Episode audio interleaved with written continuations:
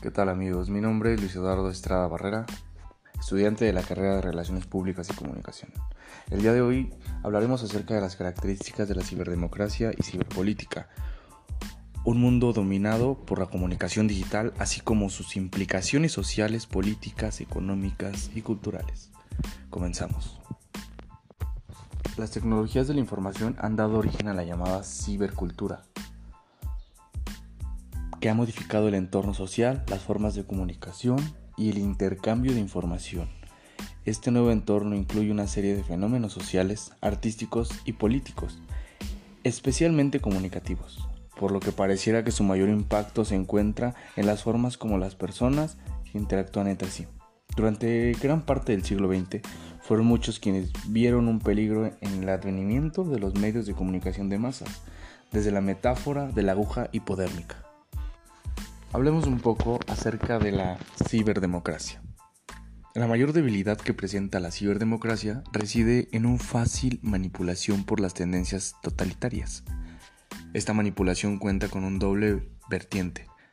En primer lugar, el voto electrónico permite el seguimiento de la decisión del votante, el mismo proceso de identificación personal remota para el ejercicio del sufragio que permite que sea posible conocer que ha votado cada ciudadano si bien se sostiene que los sistemas criptográficos aseguran que la privacidad, se olvida que dichos medios técnicos, aun asegurando su fiabilidad en márgenes razonables, están inevitablemente controlados por el Estado, por lo tanto, por el gobierno de turno, por lo que las posibilidades de control social, fraude e ingeniería electoral aumentarían. En el sistema actual, no es concebible un sistema de espionaje electoral suficientemente avanzado como para controlar todos los colegios electorales, menos aún por el gobierno extranjero.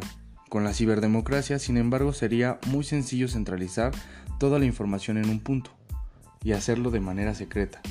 En términos físicos, un voto electrónico es una cadena de bytes que viaja por una red siguiendo un protocolo encapsulado por una clave criptográfica que no completamente segura.